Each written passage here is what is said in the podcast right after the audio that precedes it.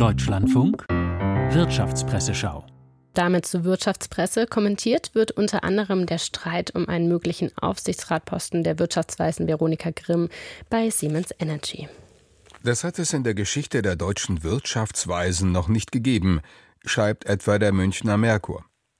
Vier von ihnen schreiben einen Brief an die fünfte, die, wie es der Zufall will, in wirtschaftspolitischen Fragen meist anderer Meinung ist als der Rest und auch als die Ampelregierung. Sie drängen sie zum Rückzug und leiten ihren Schrieb sicherheitshalber auch noch an mehrere Bundesminister weiter.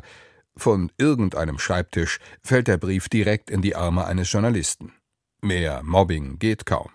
Es fällt schwer, in der Intrige gegen Veronika Grimm etwas anderes zu sehen als den Versuch, eine missliebige Wirtschaftsprofessorin loszuwerden, deren Hauptvergehen offenbar darin besteht, dass sie für die Beibehaltung der Schuldenbremse eintritt, die zwei der drei Ampelparteien so sehr hassen. Ganz anders sieht es die Tageszeitung. Manche wittern hinter dem Streit eine Intrige gegen Grimm. So kann man das sehen. Man kann aber auch anerkennen, dass Grimm mit ihrem ökonomischen Konservatismus, der zuweilen ins Neoliberale abgleitet, vor allem die Interessen der Unternehmen im Blick hat.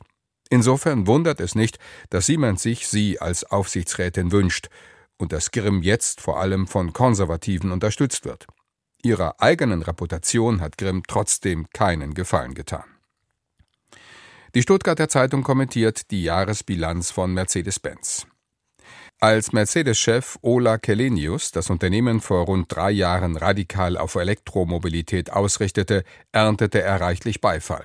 Bereits 2030 wollte er nur noch voll elektrische Autos verkaufen, überall dort, wo die Marktbedingungen es zulassen.